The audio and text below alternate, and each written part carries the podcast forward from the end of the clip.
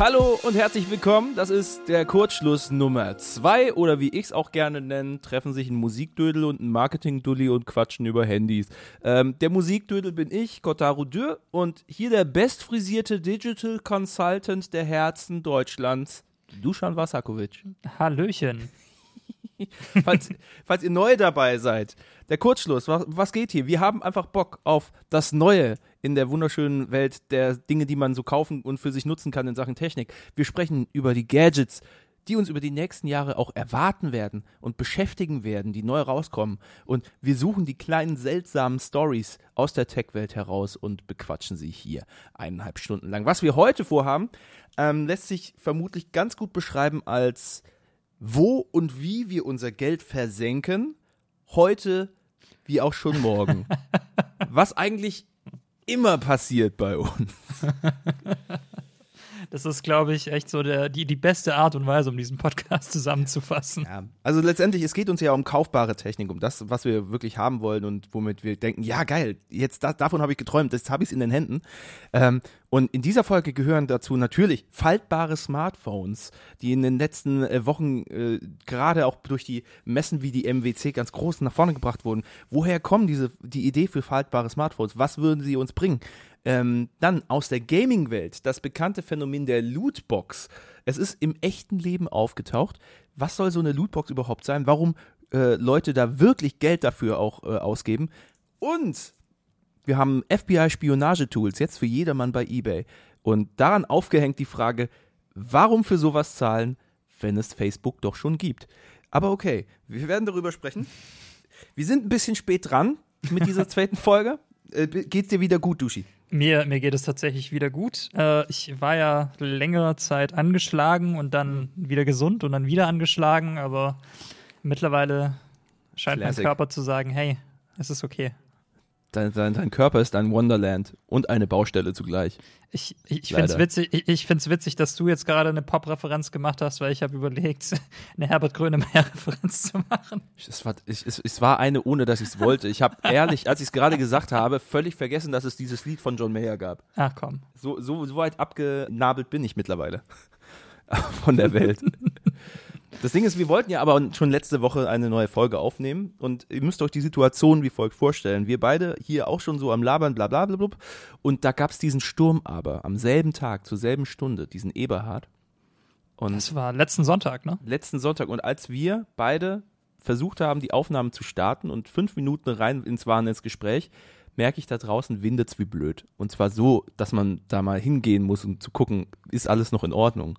Während ich zum Fenster unserer Wohnung laufe, die im vierten Stock eines Miethauses in Kölner Norden äh, sich befindet, sehe ich, wie ein Dachziegel sich löst. Wir wohnen an einer sehr belebten Straße. Ich gleich so, scheiße, hoffentlich trifft das niemanden unten auf dem Bürgersteig. Der ging Richtung Straße. Da steht unser Auto. Und ich konnte dem Dachziegel dabei zusehen, wie er einschlägt in unser Dach. Autsch. Nicht nur in unser Dach, sondern auf exakt die Stelle, wo das Dach auf der rechten Seite der Karre übergeht in das Karosserieteil über der Tür. Ja, dann war ähm, die Aufnahme erstmal abgebrochen. Es war scheiße.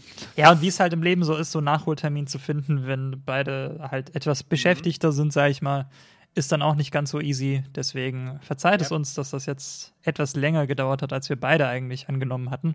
Aber das hat dir mehr Zeit gegeben, ein bisschen Yu-Gi-Oh! weiter zu gucken. Hast, hast, hast, hast, du weiter Yu-Gi-Oh! geschaut? Natürlich, natürlich. Oh, Wer es nicht kennt, diese 2000er Anime-Zeichentrick, worum geht's da in Duschan? Worum geht's nochmal genau? Wie, wie, wie fasst man Yu-Gi-Oh! zusammen? Also halt, es geht um ein Kartenspiel. Es geht auf jeden Fall um ein Kartenspiel. Äh, es geht um einen Typen, der äh, quasi so ein kleines Millenniums-Puzzle zusammensetzt. Also es ist so, so ein Wie beschreibt man Yu-Gi-Oh? Mein Leben hat mich nicht auf diese Frage vorbereitet. Siehst du mal. Ähm, die, die Grundstory oder die, die ganze Thematik ist halt schon sehr stark an so, so das alte Ägypten angelehnt und da auch so verwoben. Und äh, es geht um alte Götter, die äh, da zu einem gewissen Zeitpunkt dann aufgerufen werden und um äh, mysteriöse Artefakte, die äh, das Schicksal verändern können und das alles verwoben in ein äh, Trading Card Game, weil wie sonst sollte man Kids das Geld aus der Tasche locken. Es ist fantastisch, oder? Du, Ey, aber hast, was, du, hast, du hast göttliche Kräfte und die Figuren in der Story haben nichts Besseres zu tun, als die gegeneinander in einem Kartenspiel antreten zu Ja, lassen. das ist richtig. Man muss aber auch sagen, das Kartenspiel ist tatsächlich für, also für Trading Card Game Standards sehr gut. Da bist du der Experte. Ich habe nie 13 das einzige Jahre. Mal, dass ich Trading Cards gekauft habe und war tatsächlich Ende der 90er beim Verkaufsstart der Pokémon äh, Trading Card Reihe. Da habe ich das Starter-Set gekauft und exakt einmal damit gespielt. Aber das ist voll egal, denn dieses Wissen macht dich zum absoluten Experten für die erste kleine Thematik, die wir dir heute vorbereitet haben. Das Ding mit den Lootboxen in der echten Welt. Was ist da? An sich sind ja Lootboxen keine, also so kein neues Prinzip. Du zahlst halt Geld für etwas, wo du nicht weißt, was drin ist. Du weißt nur, was drin sein könnte.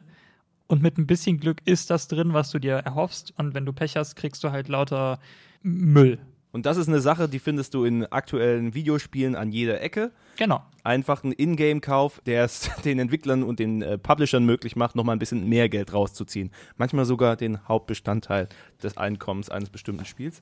Genau. Aber du sagst jetzt, du hast was gefunden, welches Lootboxen für die echte Welt anbietet. Was Genau. soll da drin sein?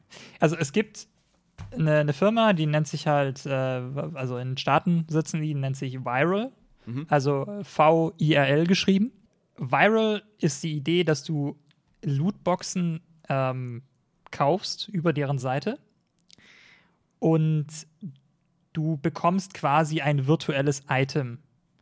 Also du bekommst nicht diesen Gegenstand, sondern du bekommst quasi das virtuelle Abbild davon. Also nehmen wir mal an, du machst bei irgendeiner Sneaker-Lootbox von denen mit, in denen du nur teure Sneaker ziehen kannst oder billige Sneaker ziehen kannst. Ähm, du kaufst da für, was weiß ich, 20, 30 Euro halt eine dieser Boxen, öffnest sie auf deren Seite und hast dann die Möglichkeit, entweder dieser Gegenstand, den ich jetzt gezogen habe, den möchte ich auch haben und äh, lässt dir den dann zuschicken gegen Geld. Oder du sagst halt, nee, das möchte ich nicht und kannst es halt direkt gegen ähm, Geld tauschen. Ja. Die Idee von Viral ist halt, sie müssen quasi kein Lager führen und sie müssen eigentlich keinen einzigen Gegenstand physisch besitzen, sondern eigentlich wirklich nur das Zeug rausknallen, also in, in Form von diesen digitalen Lootboxen, in Form einer digitalen Kopie. Und ähm, dafür sorgen, dass das Leute dann kaufen. Und wenn sie es nicht gut finden, einfach für deutlich weniger Geld eintauschen, als sie eigentlich bezahlt haben, um diese Lootbox zu erhalten. Aber was, wenn ich wirklich diesen Sneaker haben will? Dann müssen Dann- die den ja besorgen. Dann, dann besorgen sie den und dann kriegst du den auch. Aber dann kannst du dir sicher sein, dass deine Versandkosten vermutlich sehr hoch sein werden, um dich davon abzuschrecken. Wow. Das ist meine Annahme. Also ich habe es nicht probiert, aber ich gehe fest davon aus, weil ansonsten würde dieses Businessmodell nicht so viel Sinn ergeben. Ähm, allein welche Manneskraft du da bräuchtest, um das alles äh, auf einem großen weltweiten Markt zu handeln. Aber ich gehe fest davon aus, dass die Leute dann einfach sagen, okay, hier, äh, du hast jetzt keine Ahnung, 10 Euro Sneaker gewonnen, du bist aus Deutschland, Versand kostet dich mm, 40 Dollar, mm, 50 Dollar. Willst du das wirklich? Oder nimmst du einfach die 10 Euro und sagst, okay, ich habe jetzt halt, keine Ahnung, 20 Euro Verlust gemacht. Das ist ganz schön perfide. Und das finde ich, also ich, ich finde das immer noch absurd und geil und krank und ist immer so der Gedanke, wow, da hätte man selbst drauf kommen können und die machen bestimmt jetzt richtig viel Asche damit. Weißt du, wie es einem vorkommt? Äh, Wie, wie auf dem Jahrmarkt, wenn du Lose kaufst, bloß Mhm. als Mail-Order-System und nochmal komplizierter, was die, was die Preise angeht, die du gewinnen kannst. Genau. Also ich finde es halt so perfide, weil dieses äh, Lootbox-Äquivalent ist ja heutzutage ein viel schlimmeres als früher, weil bei Trading Cards oder bei Kartensp Sammelkartenspielen im Allgemeinen, sei es jetzt Pokémon, Magic, Yu-Gi-Oh!, äh, Duel Masters und wie sie alle heißen, war das ja so, du kaufst ein Päckchen, Ja. du kennst das Set, du weißt in diesem und jenem Set, das du dir kaufst, also dieses Booster Pack, das du kaufst, können diese Karten erscheinen. Manche haben halt eine höhere Seltenheitsstufe und manche haben eine niedrigere Seltenheitsstufe, aber du weißt ungefähr, was rauskommen könnte. Und du hattest halt was Haptisches. Also du hattest tatsächlich, du hast Geld dafür gezahlt, aber hattest quasi einen Gegenwert in gedrucktem Papier in der Hand.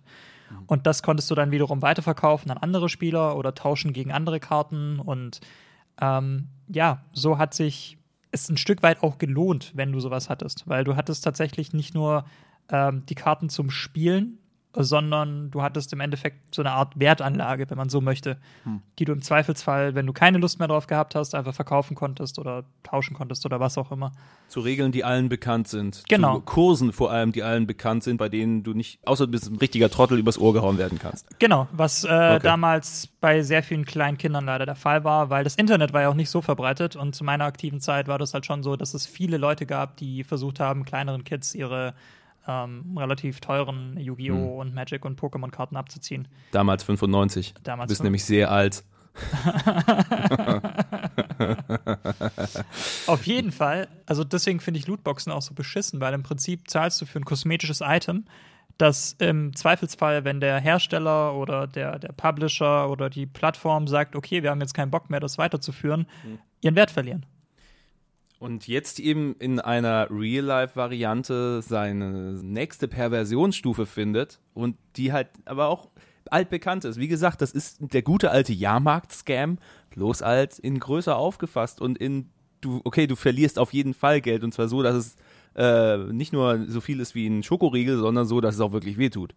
Eben. Hast du mitbekommen, ob die dafür jetzt Gegenwind kriegen? Ist das, ist da schon, äh, kriegen die Feuer, werden die befeuert dafür oder haben die. Äh also die werden da schon befeuert. Also so wie ich das verstanden habe, ist Viral auch nur eine Art ähm, Überfirma. Mhm. Also die haben einzelne kleine Marken, ähm, wie äh, Item Unbox he heißt es, glaube ich, oder äh, My Unbox oder sowas.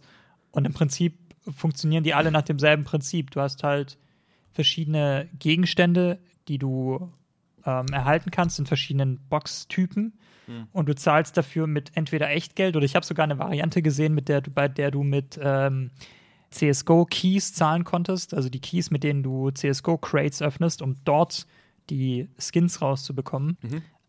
Und ja, im Prinzip pushen das halt größere YouTuber. Es gibt da von ähm, hier Ethan Klein, H3 Productions, ein sehr, sehr ausführliches Video zu einem, äh, Rice Gum hieß der, glaube ich, mhm. der das halt an seine sehr, sehr junge Fanbase gepusht hat. Also im Prinzip hat er dafür sorgen wollen, dass er durch das Sponsoring, das er von denen erhalten hat, kleine Kinder im Endeffekt zu Glücksspiel mehr oder weniger gezwungen werden oder verführt, verführt werden. Verfü ja. Verführt ist das richtige Wort. Ja. Weil sie können sich eher immer noch dafür entscheiden. Es genau. wird ihnen aber gesagt, das ist so cool, probiert das ganz dringend aus. Ja, ja genau. weißt du, das, das sind dann halt so Videos, wo sie sagen, hey, ich habe diese Company entdeckt und die sind super nice und ich habe mir das erste Mal jetzt was bei denen bestellt und heute schauen wir uns an, was dabei rauskommt. Hm. Wow. Ich, ich, ich sehe schon, ich könnte, ich könnte das auch machen. Das ist dieses Good Guy Marketing. Ne? Ja, Diese Boss Firma, die, du, du unterstützt gute Leute, wenn du denen Geld gibst. Richtig. Boss Rush könnte wirklich ein richtiger YouTube-Arschloch-Channel werden, merke ich gerade. Ja? Ich glaube, ich habe diese, glaub, hab diese Intonation auch drauf. so, so leicht soziopathisch und ja, immer ja. So dieses, diese fake Euphorie in jedem Satz, so, hey, meine Freunde, heute gucken wir uns an, was in meinem ja. Electronics Inbox Case drin ist. Ich, ich würde jede Sekunde aufsaugen. Ich würde alles nachkaufen wollen.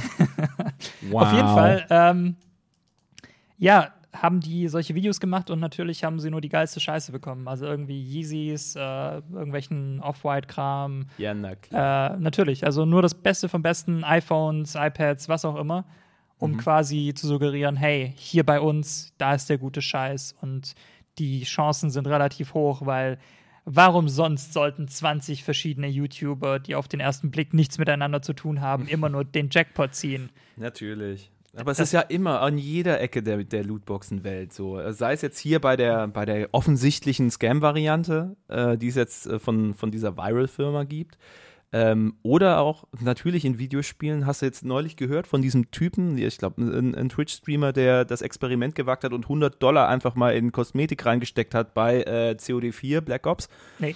Ähm, der hat sich halt äh, COD-Punkte gekauft im Gegenwert von 100 Dollar hat er nochmal 3000 extra Punkte bekommen, weil die kriegst du nicht nur die 10.000, sondern den Bonus, wenn du extra so viel Geld reinsteckst. Man kennt es ja. Mhm. Ähm, und dann hat er alles geöffnet, was er gekriegt hat. Und er hat danach ausgewertet.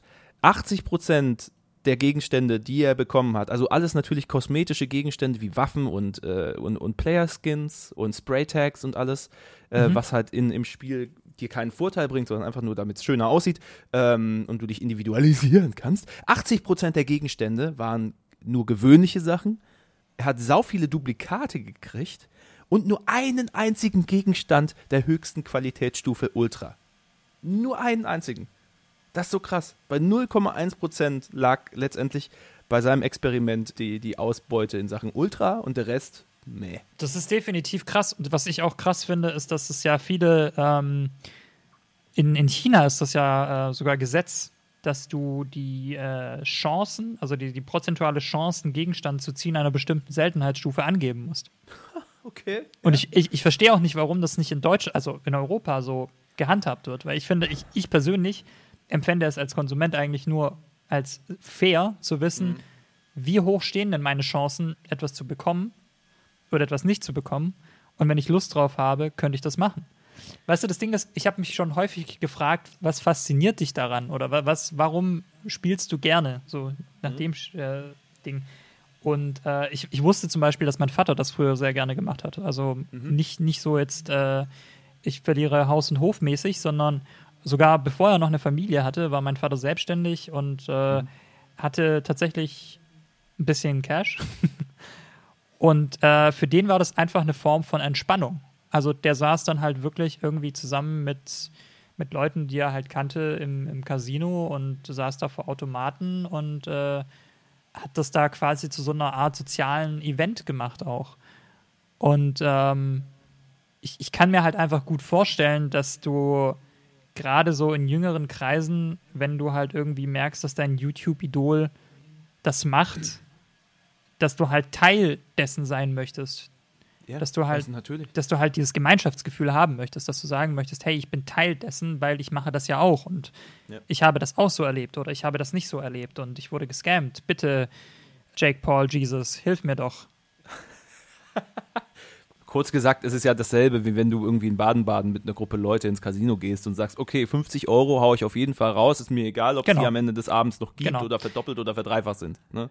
Weil das ist einfach der Eintrittspreis, den man dann dafür zahlt. Genau. Und ich meine, das, das, also wie gesagt, das würde jetzt den Rahmen sprengen, aber dasselbe Phänomen siehst du ja bei Streamern. Mhm. Das können wir jetzt auch nicht durchdiskutieren, aber ich meine im Prinzip jedes Mal, wenn Leute 1000, 2000, 3000 Dollar an irgendwelche Streamer donaten, die sie ja. dann vermutlich nicht haben, ist es dasselbe Prinzip. Sie wollen sich als Teil von was fühlen. Mhm. Ja. Und äh, ja, die Eintrittskarte ist halt immer das Geld. Kurz war wegen dem Ding, was du angesprochen hast, wegen China ähm, Cheats zum Beispiel sind ja dort noch viel verbreiteter. Ich habe gehört von Fällen, in denen es bei Apex Legends zum Beispiel, diesem neuen mhm. ähm, Battle Royale Shooter, mittlerweile dazu gekommen ist, dass wenn du auf asiatische Server gehst, du innerhalb kürzester Zeit angesprochen wirst von anderen Mitspielern und die dir ähm, Einladungscodes schicken für bestimmte Messenger, ähm, über die sie dir dann Cheats verkaufen oder äh, entsprechende Cheatware. Und äh, in einem Artikel, ich weiß nicht mehr, wo der Artikel war, es ging darum, äh, der hat dann die Brücke geschlagen dazu, dass in China dieses Schummeln mhm. ähm, akzeptierter ist. Die haben den Fall gebracht, dass dann irgendeine Schule mal gesagt hat, ne, ähm, wir verbieten Handys, verbieten das, das, das, wir scannen unsere Schüler durch vor der großen Prüfung und anscheinend haben Schüler wie auch Eltern dann protestiert und gesagt, äh, hey, lass die, lass die doch alle flunkern. Denn wer gut flunkert, der ist ja clever war so die Logik dahinter. Das wurde letztendlich trotzdem verboten, aber das zeigt, da ist ein anderes Verständnis dafür da. Und ich, sobald dann die Leute einfach den Grund geben, ähm, solche Regeln ganz offiziell zu machen, werden sie auch dann gestellt. Eben diese Sache mit der Wahrscheinlichkeit, wie viel von einem sehr guten Stuff kann in einer Lootbox wirklich drin sein, wie du vorhin erzählt hast. In diesem Sinne, China Number One. China Number One. oh Gottchen. Ähm, da sind wir nun mittendrin in der zweiten Folge und ähm, mit, mit seltsamen Stories aus der ganzen Welt. Wir hätten noch eine. Ähm, denn stellt euch mal vor, Q, ihr kennt die Figur aus der James Bond-Reihe, also der Wissenschaftler, der James Bond immer die lustigen Gadgets bastelt. Stellt euch vor, der vertickt jetzt seine Gadgets bei eBay. die Idee allein potenziell hochgefährlich, aber auch nur potenziell. Und jetzt denkt euch zurück in die echte Welt, in der jetzt nämlich spezialisierte Hacking-Tablets bei eBay vertickt werden. Und zwar solche Hacking-Tablets, welche vom FBI für Abhörmaßnahmen genutzt worden sind. Auch bei uns in Deutschland äh, werden die so verkauft. Erst Anfang März ging ein solches Gerät für 3000 Euro weg. Ich hätte da jetzt drei Fragen dazu. A, what the fuck? Warum tut man beim FBI sowas? B, was können diese Teile? Und C, Sind wir jetzt im Arsch, Duschan? Äh, ich, äh, ich, ich, glaube nicht, dass wir im Arsch sind. Also das oh, du hast die Sprengkraft aus der Nummer mit einem Satz rausgenommen. okay. Ich meine, der Kurzschluss ist ja am Ende des Tages auch einfach guter Journalismus. Das muss man hier mal kurz sagen. Alles klar. Ja, ich bin nur, ich bin für das Aufblasen des Ballons zuständig. Es tut mir leid. Das ist okay. Sag mir, was da geht überhaupt. Was sind das für Geräte? Was ist das? Also es gibt ein Unternehmen namens Cellbrite. Ich mhm. äh, meine, dass die aus äh, Israel sind. Mhm. Und ähm, Cellbrite hat so ein ähm, Universal Forensic Extraction Device, nennt sich das, oder kurz UFED. Ja, ist catchy. Sehr catchy. äh, was halt so ein Standard-Hacking-Tool ähm, ist, das halt von FBI genutzt wird. Mhm. Es ist im Prinzip einfach ein Tool, das dafür sorgen kann, dass es große Datenmengen mhm. und ähm, auch gelöschte Datenmengen aus verschlüsselten und locked Telefonen ziehen kann. Mhm. Also selbst wenn du dein Handy mit einem Passcode geschützt hast oder mit einem PIN geschützt hast oder zehnmal den äh, Passcode falsch eingegeben hast, sodass es einen iCloud-Log hat, ähm, kann es das. Also es ist, unterbricht dann trotzdem irgendwie diesen, diesen Security Circle, den Apple da drin hat und ähm, zieht sich da einfach die Daten raus. Es ist eigentlich genau die Sorte Gerät, welche man in groß aufgeblasenen Hollywood-Actionfilmen erwartet, oder? Ich denke das Wort an so, an so Stirb langsam 4 oder sowas. Ja, es ist halt, äh, ohne dass du zwei Minuten lang durchgehend in die Tasten hauen musst und irgendwelche ja. kryptischen grünen Kommandozeilenzeichen aufpoppen. Es ja. ist tatsächlich wirklich so ein kleines Touch-Interface, äh, wo du einfach ein Handy anschließen kannst und sagen kannst, okay, das Handy wurde erkannt Mhm. Und dann hast du verschiedene Extraction-Möglichkeiten. Da kannst du irgendwie einzelne Datensachen rausziehen, kannst sagen, du möchtest äh, dir das komplette File-System anzeigen lassen, äh, kannst äh, die einfach nur die Bilder rausziehen, kannst einfach nur die Screenshots rausziehen. Also es gibt zig Möglichkeiten, äh, die auch von Modell zu Modell unterschiedlich sind. Mhm. Aber an sich funktionieren die Dinger halt so, dass sie bekannte Zero Days, also Zero Day Exploits, quasi Exploits, die äh, den Herstellern der Geräte unbekannt sind, hm ähm, ausnutzen. Audi haut ein neues Auto raus, bei dem sie nicht gemerkt haben, dass in der Produktionsstraße äh, was am Lenkrad falsch gelaufen ist und sie danach alle verkauften Autos wieder zurückholen müssen, um das wieder zu richten. Das wäre so ein Vergleich für genau. Zero-Day-Exploit. Was aber bei äh, Smartphones und Betriebssystemen für Smartphones eben mit einem Patch gelöst wird. In der Regel, so, ja. sofern er dann gefunden wird, weil äh, Zero Days sind halt einfach sehr, sehr, sehr wertvoll und werden halt auch in der Dark Web Community, sag ich mal, äh, das ist, das ist auch so ein dummer Satz in der Dark Web Community, aber halt in, in Hacker, ne, nennen wir es einfach mal in Hackerkreisen einfach als sehr wertvoll gehandelt. Ich finde es einfach okay, ich finde es okay, dass du dich meinem boulevardesken Stil jetzt annäherst. In dieser Dark Web Welt. ähm, ja, vor allem, weil du, also weil man auch beachten muss, dass jeder daran interessiert ist. Also jeder möchte diese Zero-Day-Exploits haben. Das können halt Leute sein, die ähm, Schaden, zu, also Leuten Schaden zufügen wollen und ähm, sich ihre eigenen Hacking-Tools damit machen. Das können halt so Unternehmen wie Cellbrite sein, die sagen, okay, wir benutzen diese Exploits, um Hacking-Tools für das FBI zu bauen, für irgendwie, keine Ahnung, das BKA zu bauen, also quasi für Behörden zu bauen. Und du hast natürlich die Unternehmen, die sagen, hey, wir zahlen euch gutes Geld, wenn ihr uns diese Zero Days gebt. Für viele äh, Unternehmen gibt es ja so Bug Bounty Programs, wo du dich anmelden kannst als Hacker oder als allgemein Security Researcher und sagen kannst, ähm, du hättest gerne Geld dafür, dass du jetzt eine Lücke bei denen gefunden hast. Und die wird es immer geben. Das ist so das Ding. Also kein System ist 100% sicher. Es wird immer irgendwo einen Flaw geben, irgendeinen Exploit geben, den man ausnutzen kann, um ja, Leuten am Ende des Tages zu schaden. Hm. Und Leute, die ihre Kohle damit verdienen, das quasi auf Freelancer-Basis für Firmen herauszufinden. Ganz genau. Also was, was mich aber so ein bisschen fasziniert an der Sache, dass die Dinger auf Ebay gelandet sind, ist eigentlich, ähm, woher genau diese Geräte stammen. Weil, soweit ich weiß, verkauft Cellbrite nicht einfach so an jeden Otto-Normalverbraucher mal eben ihre Geräte. Der Verkäufer auf dem, äh, bei Ebay äh, hat, in der, hat den Artikelzustand eingestellt als vom Hersteller General überholt.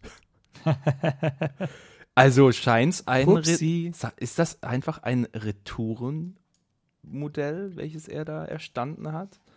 Scheint auch ein ganz normaler ähm, Ebay-Verkäufer zu sein. Und das Teil Black ohne Zubehör. Prüfen Sie alle Fotos bitte, dann sehen Sie alle Informationen. ja, okay. Das ist auch schon so nebulös. Also, was ich einfach so ein bisschen glaube, ist, dass es, also grundsätzlich, weil dann, dann knüpfe ich nochmal an äh, das Zerschneiden der Sind wir jetzt im Arschfrage an. grundsätzlich sind diese Geräte, die bei eBay landen, oder zumindest das, was ich gesehen hatte, im Endeffekt so viel wert wie ein Briefbeschwerer weil, ähm, so wie ich das auch verstanden habe, ich bin also auch kein Security Researcher, hm. aber so wie ich das verstanden habe, funktionieren Cellbrite Devices in der Regel so, dass sie eben an die Hardware gebunden sind. Also sie, diese, diese Exploits können quasi nur mit diesem einen Kästchen verwendet werden. Hm. Und wenn ein Patch das schließt, dann muss quasi eine neue Hardware her. Dann kannst du das nicht mit einer Firmware irgendwie updaten oder patchen oder sonst was, hm. sondern du musst dir quasi einfach ein neues Cellbrite-Gerät kaufen. Und ich glaube, dass das dann einfach ausrangierte Geräte sind, die im Endeffekt was nutzen würden, wenn du versuchst, keine Ahnung, ein iPhone 4 oder ein iPhone 5S oder sowas zu knacken. Hm. Aber auf modernen Geräten halt keine Chance haben, weil diese Zero Days halt schon längst geschlossen wurden. Die Cellbrite UFED Touch 2 Plattform, ähm, wie es die Firma selbst nennt in der Pressemitteilung, ist 2016 rausgekommen, im Juli 2016, also beziehungsweise haben sie es vorgestellt. Im selben Jahr rausgekommen ist zum Beispiel das iPhone SE. Ähm, iPhone 7 und 7 Plus wurden im September vorgestellt, also die waren quasi schon nach dem Release äh, dieses Hacking-Tools. Ähm, das heißt, alles bis iPhone SE ist theoretisch im Rahmen des Möglichen gewesen und diese Exploits sollten doch eigentlich auch schon alle gefixt sein. Yep, sollten. Das heißt, je schneller die, die äh, Zero Days gefixt sind, äh, desto unnützer wird die Anschaffung eines Geräts im Wert von 3000 Euro. So in etwa. okay. Außer du, außer du hast halt wirklich einen sehr, sehr spezifischen Anwendungsfall, wo du weißt, das möchte ich. Also okay. du, du, hast, du, du weißt, wer dein Ziel ist und du weißt, dass dieses Ziel genau diese Softwareversion verwendet, mit diesem Gerät verwendet und du gehst nicht davon aus, dass es in zeitnaher Zukunft abgedatet wird. Hm. Dann kannst du damit rangehen und sagen, okay, da ziehe ich mir jetzt alles runter. Hm. Also nochmal, dieses eifersüchtige Lebenspartner-Ding könnte eintreten. Ist gar nicht so weit weg.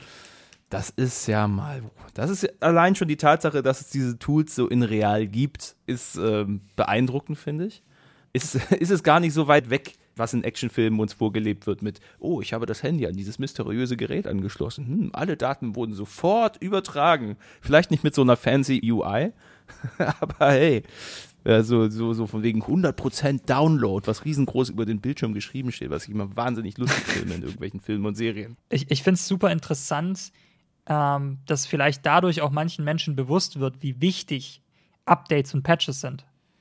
Weil wenn du dir mal überlegst, wie viele Android-Geräte es eigentlich gibt, die mhm. ab einem gewissen Zeitpunkt kein, kein neues Android mehr bekommen. Ja. Und manche davon auch sehr schnell. Also ich kann mich daran erinnern, mein, äh, mein S7, mein Samsung S7, äh, Galaxy S7, genau, hatte, glaube ich, ich, ich könnte mich irren, aber ich meine, dass es nach anderthalb Jahren schon keine Updates mehr bekommen hätte. Huh. Und das ist ein bisschen wenig. Nach einem Jahr? Nach anderthalb, glaube ich. Nach anderthalb? Ja. Also so regelmäßig wie Samsung neue Geräte raushaut, ähm, könnte man es zwar herleiten, es wäre trotzdem ziemlich heavy. Ich muss sagen, ich, ich habe ja nie einen Samsung besessen. Ich habe mich nie auseinandergesetzt groß mit den Update-Zyklen bei, bei Samsung. Ich dachte immer, die seien immer ganz gut mit dabei. Gerade weil sie die so, so, so weit vorne sind als Marktführer, zum Beispiel in Deutschland.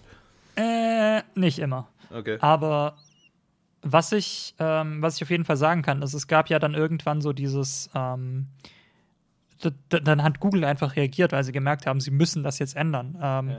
Die haben ja angefangen, Patches äh, zu unterteilen in Security-Updates und funktionelle Updates, sodass du quasi, wenn du als, ähm, als Hersteller wie Samsung oder Sony oder wer auch immer deine eigene UI drüber legst, dass du trotzdem deinen Kunden diese Chance geben kannst, von den Security-Patches her immer auf dem neuesten Stand zu sein.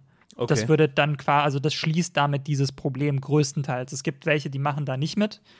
Ähm, ich meine, dass Huawei da immer noch nicht drin ist, was mich echt so ein bisschen verstört als einer der größten äh, Anbieter von Android-Telefonen mittlerweile. Mhm.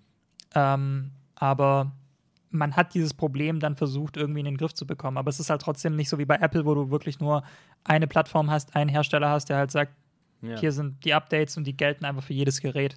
Und wenn du ein Gerät hast, das irgendwie, keine Ahnung, vier Generationen alt ist, dann tut es uns jetzt leid, aber das fällt jetzt raus und du musst dir halt ein neues kaufen. Ja. Also, was du sagst mit der Aufmerksamkeit der Leute und ähm, dem Wissen darüber, dass Updates wichtig sind, ja, das, ich sehe das eine zweischneidige Nummer, weil ein paar Leute werden davon mitkriegen, absolut, aber es gilt ja bei vielen Leuten das Prinzip, okay, solange mir nichts passiert ist, bisher ist ja alles okay. Das Gewissen ist nicht da wie bei beispielsweise einem Auto, wo man dann von sich aus sagt, ja, ich brauche eine Versicherung. Weil der Ernstfall ist so komplex, so, ab, so abstrakt, das, was passiert mit den Daten, die du mit deinem Handy hergestellt hast, seien es Fotos, seien es Mails, ähnliches, dass die auf eine Art ausgenutzt werden oder dass deine Passwörter geklaut und dein, dein Account geklaut werden. Das passiert vergleichsweise immer noch so wenigen Leuten, dass die Allgemeinheit, finde ich, glaub, immer noch nicht richtig alarmiert genug ist, was solche technischen Fragen angeht. Allein schon, du kennst genauso Leute, die keinen Bock haben, sich auf neue Geräte einzulassen. Und das sind nicht nur unsere Eltern, das sind auch Leute in unserem Alter, häufig genug die keinen Bock haben auf ein, auf ein neueres Smartphone, die sagen, hey, die Mühle funktioniert ja noch, ja, sie funktioniert schon noch, sie kriegt halt keine Security-Updates mehr und du läufst vergleichs vergleichsweise rum wie mit einem äh, Windows-PC auf, äh, auf XP-Status, der halt auch nicht mehr aktualisiert wird in Sachen Sicherheit und ein offenes Scheunentor ist.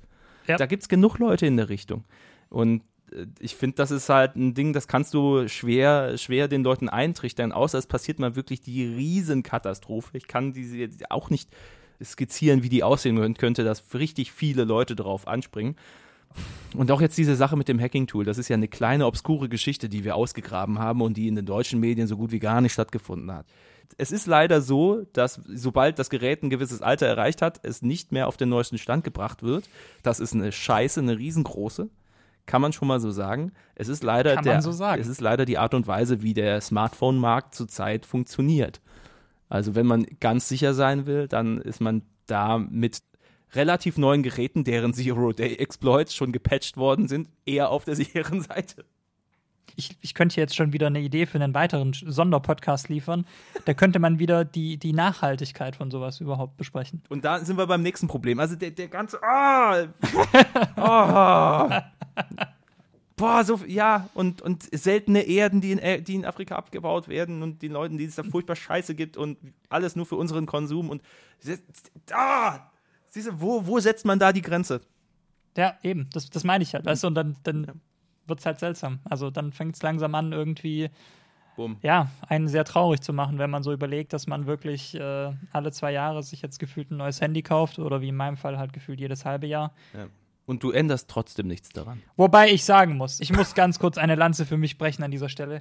Ich habe mein iPhone 8 Plus jetzt schon das zweite Jahr. Ich glaube, ich habe noch nie in meinem Leben ein Handy so lange besessen wie dieses Gerät. Dafür verdiene ich einen Applaus, dafür verdiene ich einen Schulterklopfer. Jim, Jim klatsch, klatsch mal für den Duschi. Mein Kater sitzt gerade eben jetzt hier auf dem Tisch. Klatsch jetzt. Er, er, guckt, er guckt, mich nicht mal an. Er schaut dich hoffe, nicht mal an, Duschi. Das ist sehr traurig. Ich, ich streichel ihn, wenn ich, wenn ich mal wieder sehe. Oh. Ähm, nee, und ich, ich werde mir da auch demnächst wieder ein, ein neues mm. Gerät kaufen, aber ich finde es trotzdem irgendwie ein bisschen schade, weil wir geben halt so viel Geld dafür aus und die Dinger sind auch nicht günstig. Und ähm, hm. trotzdem muss man halt mittlerweile einfach, ja, also wenn man Technik interessiert ist, sowieso sich immer wieder das Neueste kaufen. Hm. Zumindest um halt, einem gewissen Sicherheitsstandard zu genügen. Ja, wobei das bei Apple ja nochmal eine andere Geschichte ist. Ich weiß, ich klinge mhm. jetzt wieder wie ein Apple-Fanboy, aber es ist leider wirklich so, dass du halt einfach ähm, schon eher das Problem hast, einen Sechser oder einen Fünfer zu knacken als bei Android, weil einfach die Updates noch gewährleistet sind bei Apple. Hm. Und bei einem Android-Gerät das halt nicht so der Fall ist. Also es kann halt sein, dass du, keine Ahnung, von irgendeiner so äh, eher unbekannteren Marke wie jetzt, keine Ahnung, Vico oder ähm, dem Elephone mhm. halt was gekauft hast über irgendeinen chinesischen Store wie Gearbest ja. und ähm, das Ding dann halt irgendwann keine Updates mehr bekommt. Und dann guckst du halt auch aus der Wäsche. Es ist ja auch schon bei Sony-Handys zum Beispiel die, die Problematik, dass äh, die äh, Updates dermaßen spät nach dem äh, Vanilla, äh, nach dem Vanilla Android-Update kommen. Also mhm. gefühlt Monate danach erst kommen die angepassten an die Geräte. Das mhm. ist, äh, fand ich auch immer seltsam. Oder HTC war genau dasselbe. Ach ja, und es ist teuer. Und das führt uns äh, zu der großen Thematik der letzten Wochen. Ich, ich liebe es. Äh, wir sind, was Übergänge angeht, auf dem Niveau von Markus Lanz. Wow. Hi, hier sind Markus 1 und Markus 2 und wir reden über faltbare Smartphones. Faltbare Smartphones werden bald den Markt überrollen. Fluten. Ja, also vielleicht nicht überrollen, aber es werden auf jeden Fall faltbare Smartphones auf den Markt kommen. Zusammenfalten. Die, die zusammen, sie werden den Markt. Bitte hör auf, bitte. bitte. stop, Duschan, stop was ist ein faltbares Smartphone? Ein, ein Smartphone äh, mit einem Bildschirm, welcher biegbar ist. Eine Technik, die seit Jahren äh, in der Entwicklung gesteckt hat, welche auch schon Anwendung gefunden hat. Zum Beispiel das Samsung Edge mit seiner gebogenen Ecke, in der auch Funktionen untergebracht waren. Aber ich kenne so gut wie niemanden, der die Funktionen in der Ecke genutzt hat, auch tatsächlich. Nee. direkt, direkt ausschalten, die Scheiße. Es war einfach kosmetisch. Es sah ganz geil aus. Kann sah geil aus, ohne Frage. Und diese, also ich hatte ja eins und mich hat nicht so sehr genervt wie der, also du musst dir das halt so vorstellen, du hältst das Ding ja schon wie normales Telefon in ja, deiner ja. Hand. Und dadurch, dass halt so die, diese Kante da ist, die mhm. sich so nach rechts und links runter biegt, ähm, hältst du das ja trotzdem nicht so an dem äußersten Punkt.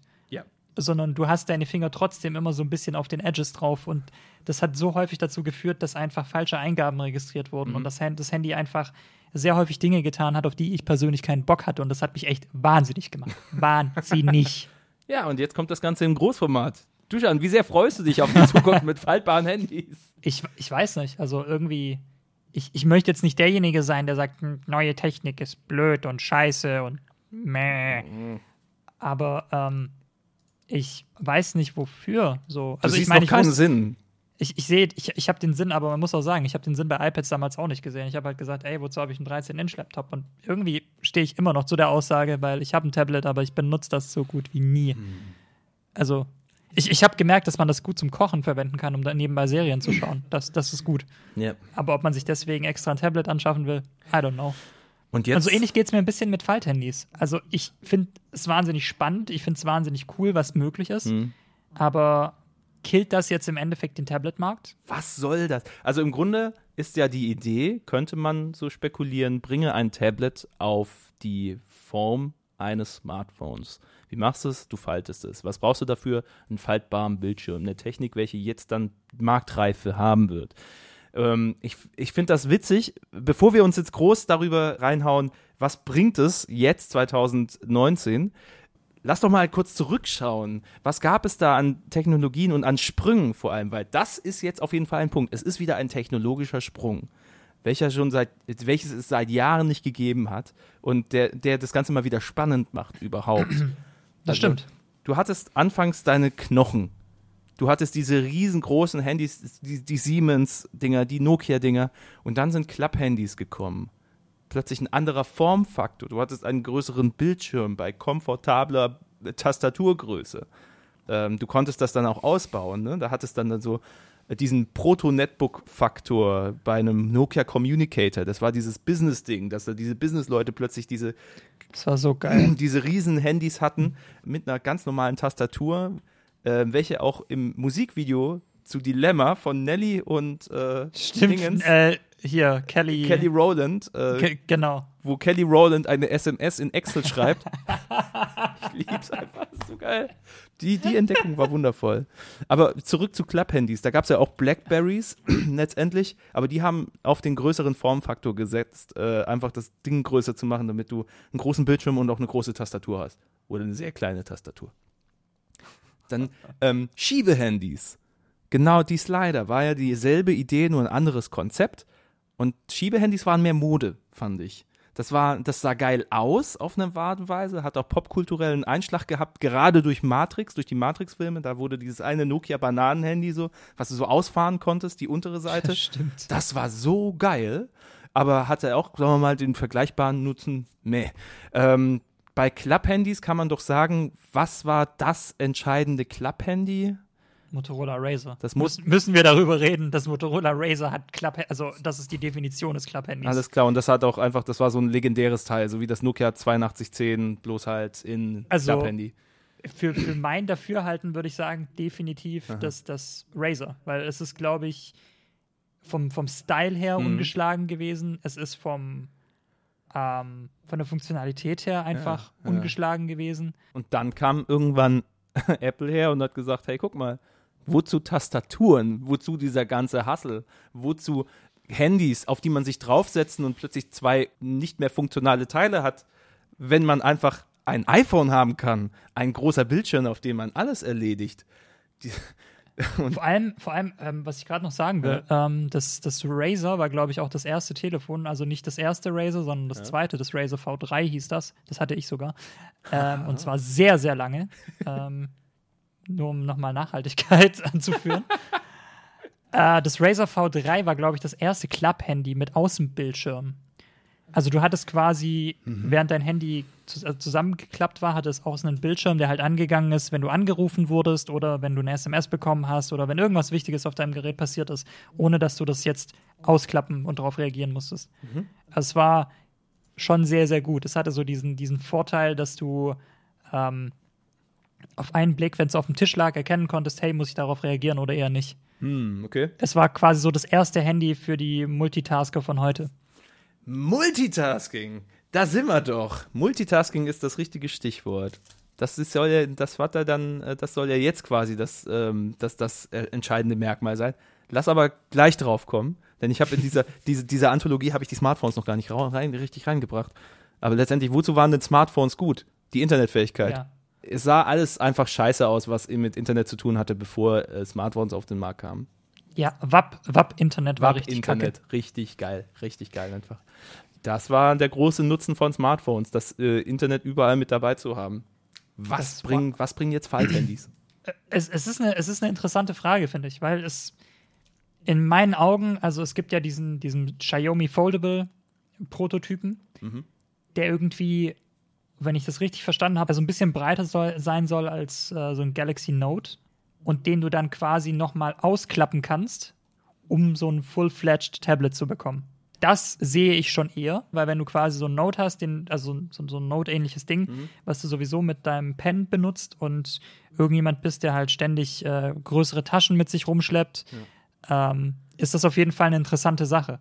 Ist halt immer die Frage, wie telefoniert man mit so einem Ding? Hält man sich das dann wirklich ans Ohr oder sagt man, man ist sowieso super wireless unterwegs und telefoniert dann über sein Bluetooth-Headset?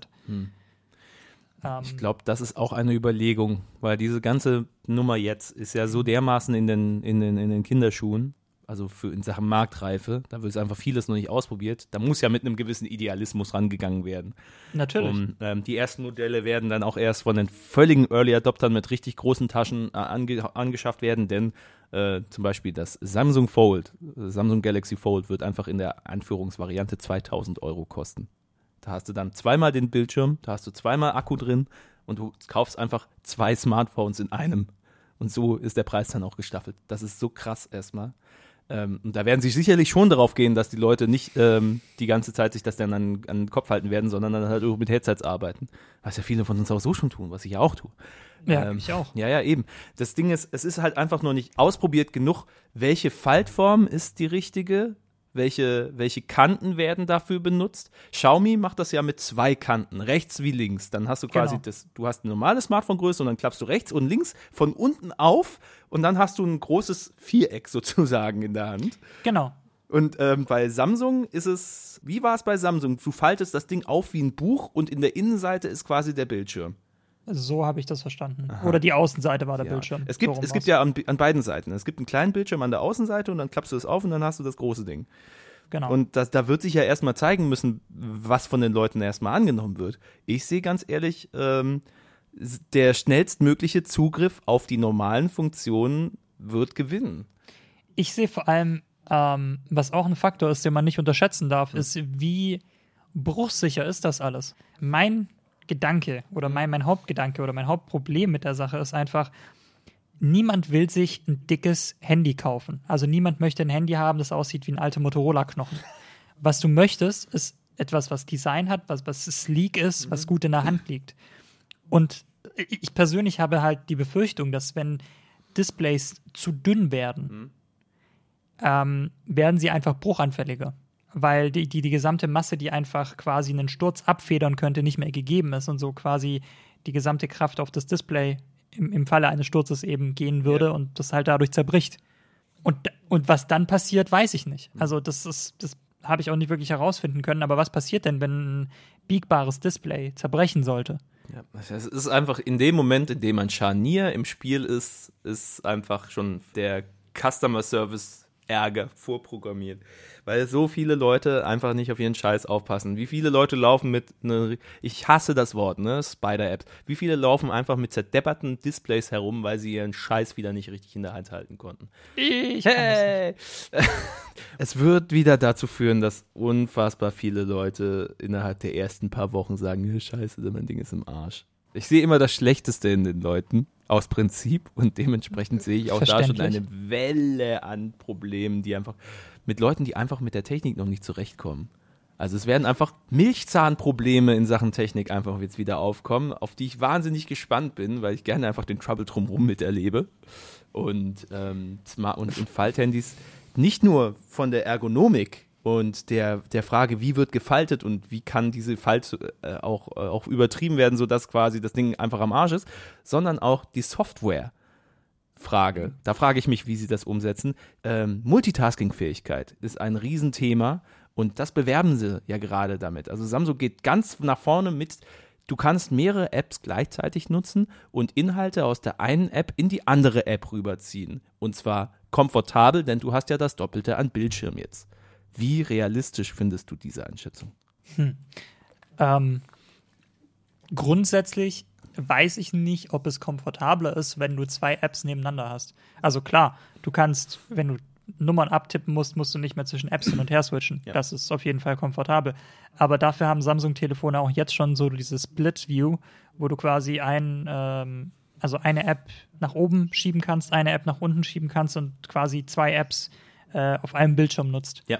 Also das existiert eigentlich schon, wenn du so jemand bist, der das wirklich als Multitasking baut. Mhm. Vanilla Android Aber kann das auch. Genau. Also. Aber wer, wer, wer, wer braucht das denn? Also es ist einfach nur so meine Frage. Wie viele Leute gibt es, die sowas tatsächlich nutzen? Mhm. Also die, die einen, die einen Workflow haben, bei dem sie so etwas tatsächlich brauchen und machen müssen. Das setzt ja auch eine Expertise voraus, die viele Leute einfach nicht haben. Die wollen schlicht ihr Smartphone, die wollen darauf zocken, die wollen darauf im Zweifelsfall telefonieren, Facebook checken und die meisten halt Insta. Und das war's. Also da, du, du sprichst ja da die Power-User an, an der Stelle. Wieder. Du willst, dass Leute, die viel mit Daten arbeiten und die von A nach B bringen müssen und das nicht mittels der Teilenfunktionen schaffen können, dass die das dann quasi nutzen. Das ist, ich, ich sehe das noch nicht. Das ist jetzt auch viel Zukunftsgelaber, vor allem auch äh, aufgehangen an der Frage, wie gut funktioniert es dann tatsächlich in der Umsetzung. Das ist halt immer so. Gerade bei Android. Eben. Und vor allem interessiert, also was mich halt ähm, interessiert ist, wie wird sich dann das Webdesign dementsprechend auch verändern? Ja, ja.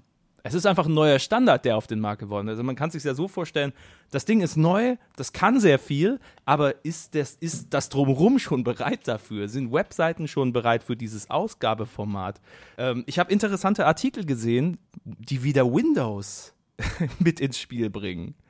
Die, ja. Ich finde das lustig auf eine Art, weil, sagen wir so, wie es ist, Windows 10 läuft gut für Microsoft. Ähm, so viele äh, Filme, die äh, Windows-Laptops ganz deutlich im Bild zeigen und die äh, Kompatibilität in Sachen Tablet so hervorheben. Das sind Sachen, mit denen werben sie gerade hart. Und ich habe einen Artikel gefunden, lass mich mal kurz gucken, wer das gebracht hat. Meinst du dieses Surface Note-Konzept?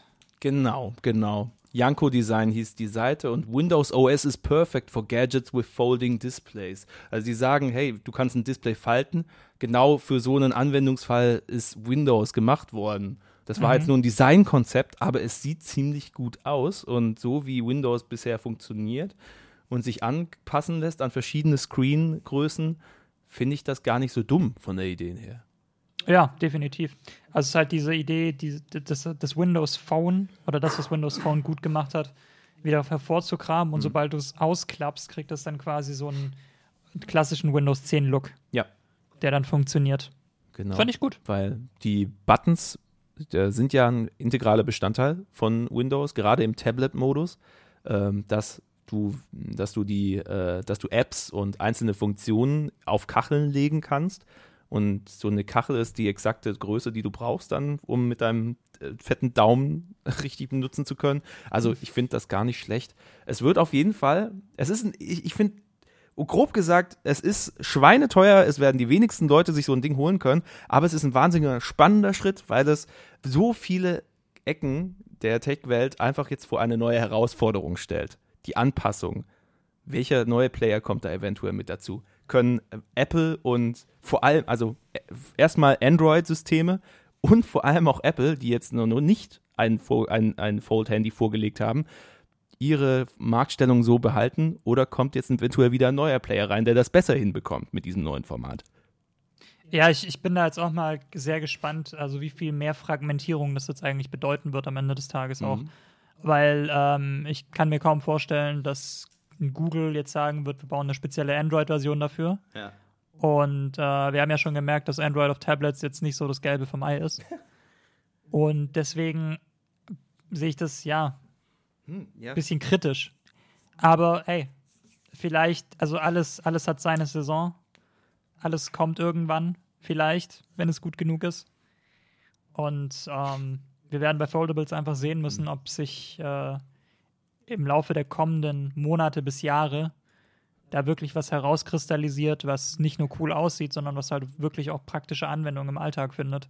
Und das ist halt nicht nur für Business-Leute oder für, für Multitasker, so wie das Communicator-Ding eben der Fall war, mhm. sondern halt für normale Menschen wie dich und mich, die halt einfach nur Bock auf geile Technik haben. Ja. Und wieder mal sind Early Adopter das größte offene Testlabor der Welt.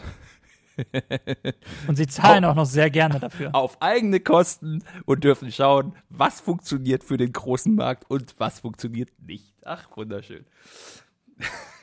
ist immer wieder geil, ne? Das wiederholt er. Ja, das ist der Circle of Life, liebe Freunde. Der Tech Circle of Life. It's a Wheel of Fortune. Ähm, wir sind sehr gespannt, was mit Falthandys passiert und äh, haben unsere unreifen Gedanken ineinander clashen lassen in der zweiten Folge des Kurzschluss. Ja. Bin ich, ich hoffe einfach nur, dass das Motorola Razor kommt. Alles andere ist mir egal. Es wurde ja angekündigt, Stimmt. Motorola hat gesagt, wir machen ein Razor, oder sie haben es nicht gesagt, aber es ist quasi rausgeleakt, dass sie das Razor als äh, Foldable herausbringen werden. Und wenn das so aussieht wie das alte Razer, aber halt wirklich nur mit einem Touchscreen, kaufe ich mir das Ding sofort. Ach, gibt es da noch keine, gibt, gibt's da noch keine offiziellen, ähm, keine offiziellen Details, also wie es also, aussehen soll? Also mein letzter Stand war nicht, dass sie da was gesagt haben, Aha. also selbst was offiziell angekündigt haben. Es gibt nur Gerüchte. Ähm, und es gibt nur so, soweit ich weiß, halt so Concept Art. Ja. Aber so ähnlich hm. Wird es wohl. Ah, es gibt, ich sehe gerade, es gibt schon eine Patentzeichnung dafür. Und das sieht sehr nach dem alten Razer aus, ja. Ich sehe es gerade auch. Also im Grunde wie das alte Razer, nur dass es anstatt einer Tast einer mechanischen Tastatur auf der unteren Seite eben weitergeht mit dem Display. Ja, also einfach. Saugeil. Also im Grunde das neue Kompakt-Handy. Saugeil. Die, das ist super. Denn der, der kompakte Faktor, der zurückkehrt. Und die allerwichtigste Frage in Sachen Foldable von Motorola wird Paris Hilton wieder das Gesicht sein. der neuen kommenden Werbekampagne. Ich fände schön. Weil wenn du schon so retro gehst, dann geh auch gefälligst so weit retro. Die Frage ist doch eigentlich, was macht Paris Hilton heutzutage? Sie ist eine sehr erfolgreiche Geschäftsfrau und DJ. Okay. Yay. Ich, ich weiß nicht, ich weiß nicht, warum du auf diese Frage derart gut vorbereitet warst. Bin ich nicht. Okay. Ich rate einfach mal auf den Stand von vor fünf Jahren. So. Liebe Freunde, da ist es. Da ist der, der Ausblick auf das kommende Motorola Razer Foldable, auf den wir so lange hingearbeitet haben. Eigentlich ging es uns nur darum. So, ja. Duschan, es war, es war mir ein Fest, ähm, diese ja, zweite Folge endlich mal mit dir aufzunehmen, ohne dass äh, Dinge auf mein Auto fallen, welche ich von keiner Versicherung übernommen bekomme. Und ähm, wir hören uns mit der dritten Folge mit weiteren seltsamen Sperenzchen aus der Technikwelt und neuen Entwicklungen, die uns äh, das zukünftige Geld, was wir nicht haben, aus der Tasche ziehen will. Ganz genau. So machen wir das. bis zum nächsten Mal. Euer Feedback ist uns sehr wichtig. Lasst es uns zukommen auf Twitter über eine schöne iTunes-Rezension oder wie auch immer ihr sie abgeben wollt. Aber wir sind gerade immer noch neu und wir freuen uns sehr, falls euch das hier gefällt, wenn ihr es uns auch entsprechend wissen lasst auf iTunes, bestenfalls mit fünf Sternen. Genau, also nicht bestenfalls, sondern einfach nur mit fünf Sternen. Alles andere ist, äh, es wäre blöd. Alles andere ist Ausschmückung meinerseits. Richtig. Bis dahin. Ciao. Ciao.